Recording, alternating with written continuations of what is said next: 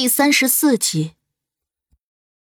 胡掌柜被他打得狠了，心底对儿子的那丝愧疚瞬间消失，强势还手，仗着自己的身高体型，将胡夫人压制的毫无还手之力。现在想想，当年你回乡探亲，回来后便说怀了广卓，谁知道你是不是跟你表哥有染，才有的广卓？胡海清，你混账！不然的话，你为何会如此惧怕南川，任他威胁？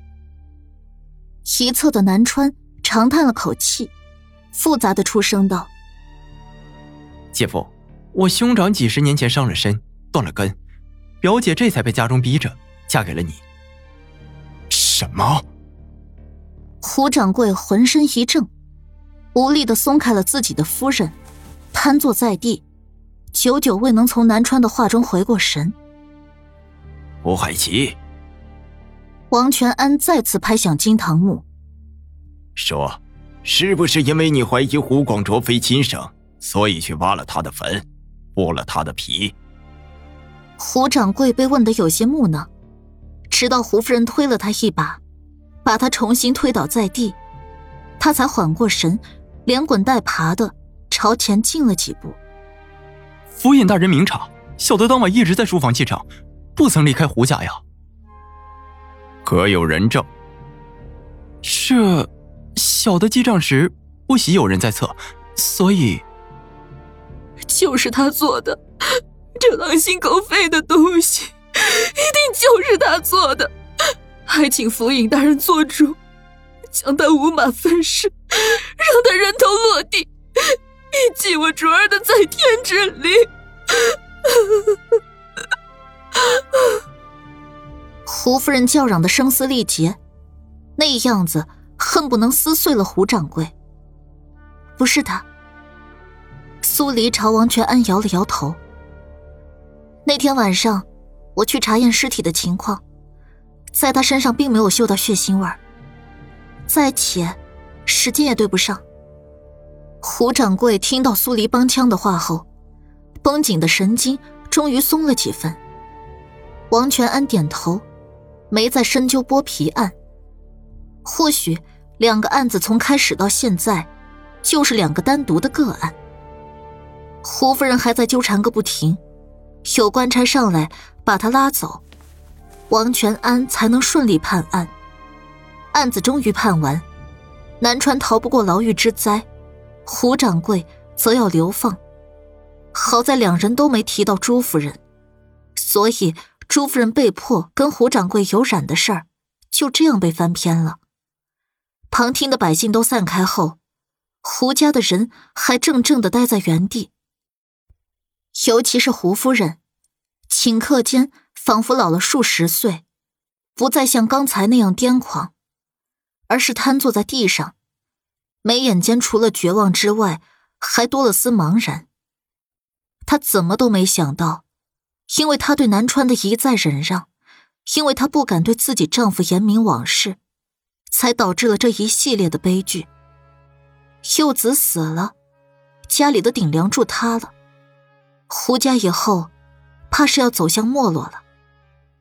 苏黎叹了口气，脑海里蓦地想起长生的提醒：“恭喜宿主大人破获案中案。”成功获取三十点生命值，请宿主大人再接再厉。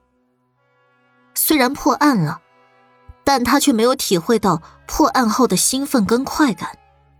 傅世子，或许是这个世界上最悲惨的悲剧了。苏黎告别王全安，想回义庄调整心态。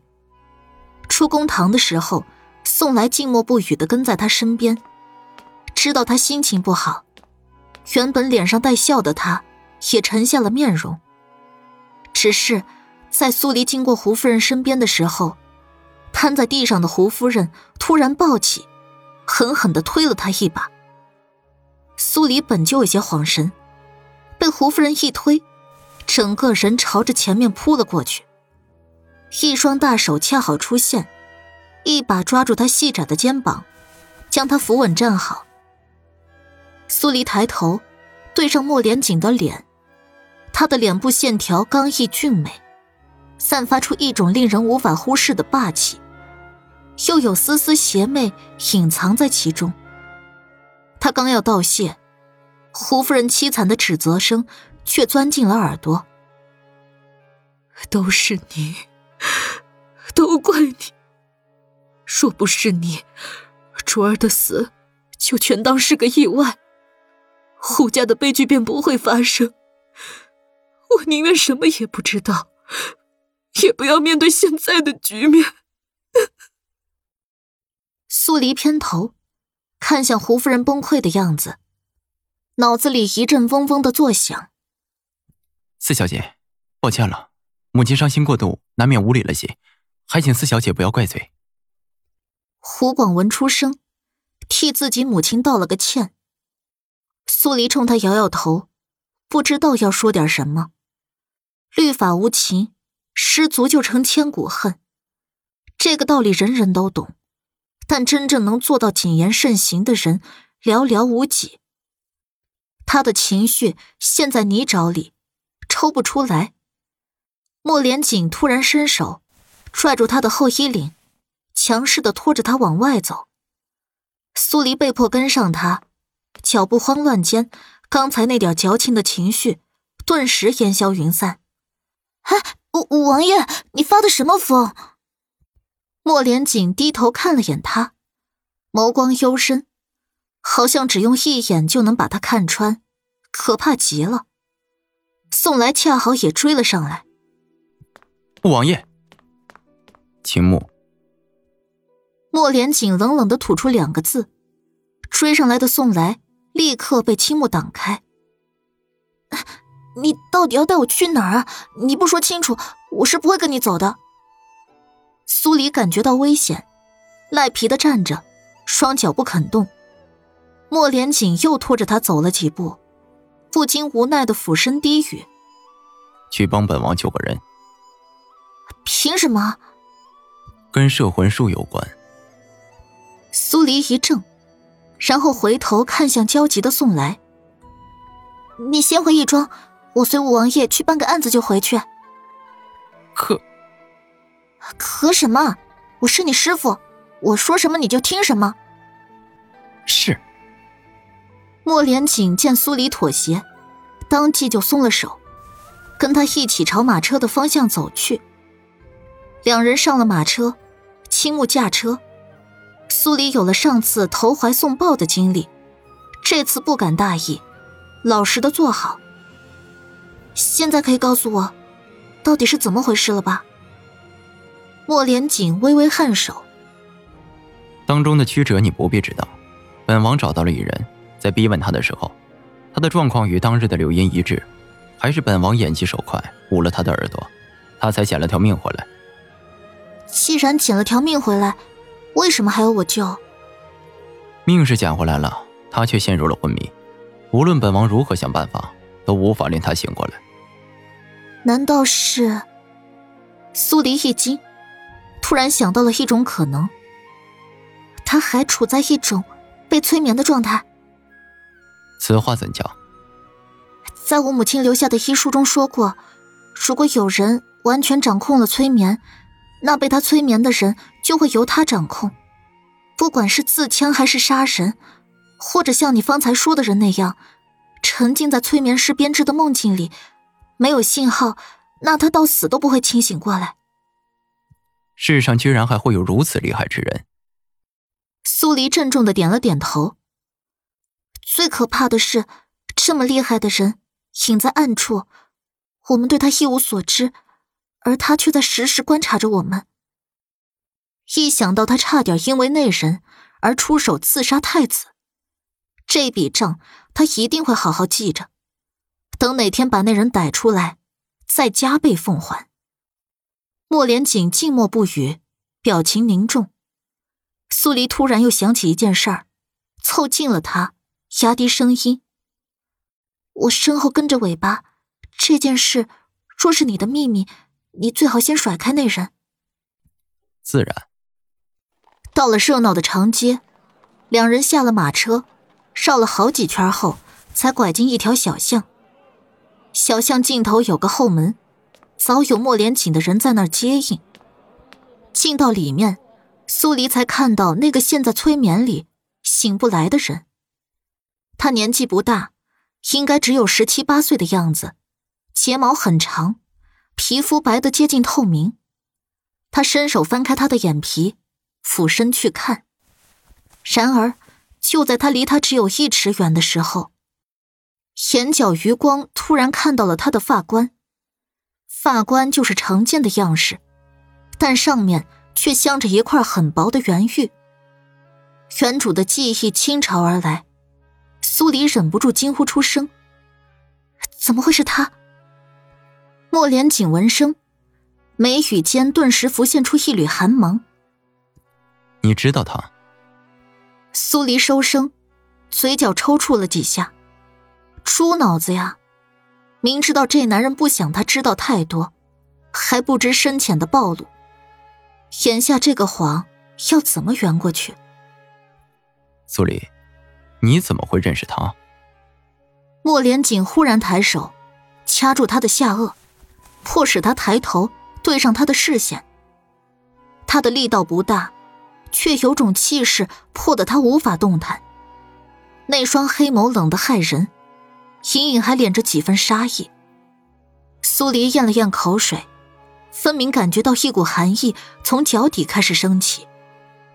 苏黎，当年我母亲还没死，我也不像现在这样跋扈，她就是一个小乞儿，缩在墙角下。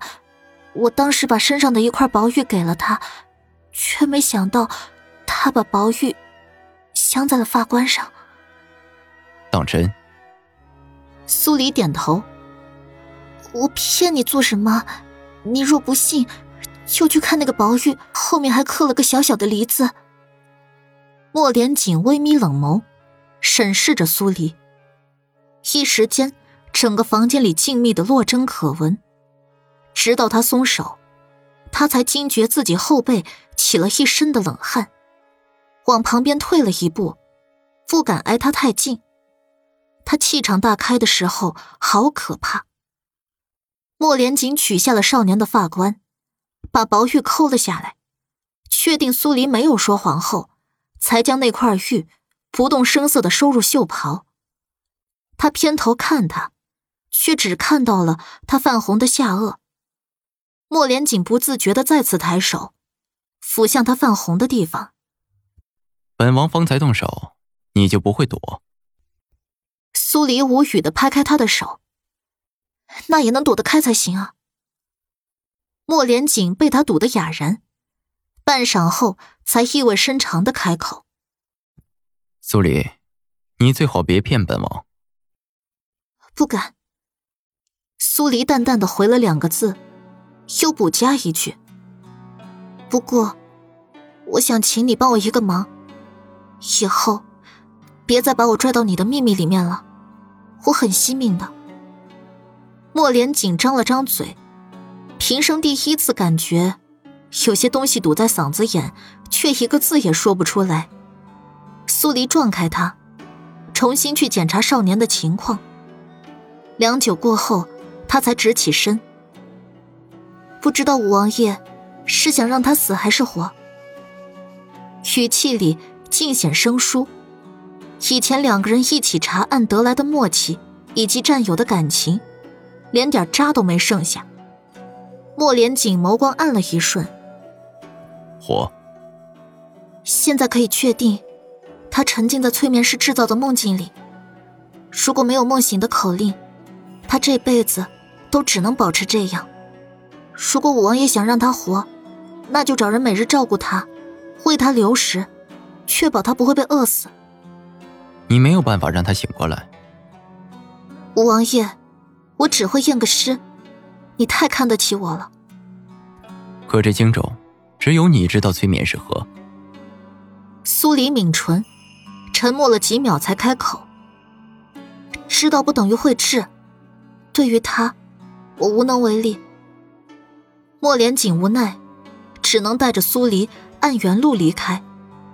两人重新走入闹市，苏黎一言不发的朝义庄方向走，莫莲紧站在原地，到嘴的“抱歉”两个字又被他咽了回去。苏黎刚靠近义庄，就见宋来站在门口，似在等他。见到他的那刻，他紧绷的面部才松缓。四小姐，没发生什么事吧？苏黎扯出一抹笑，摇头：“没事，我累了，先回房了。”宋来张嘴要说，但见到他发红的下颚后，唇角微微抿着，带着几分不同寻常的意味。苏黎没注意到这些，他回到卧房。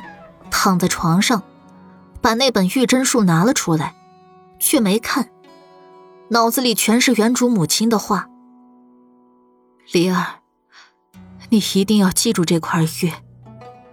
以后拥有这块玉的人出现，你便要尊他为少主，不得违背他的命令，否则你会死。如若他先死，你也会随之而死。所以。”他一旦出现，你未来的路，便是要与他一起走。至于为什么，原主母亲从来没跟原主提到过。苏黎越想越觉得心惊，他摊上个追命鬼系统长生也就算了，现在又冒出来个神秘的少年。少年现在在莫连锦手里，如果他死了，他这条命是不是也要跟着完蛋？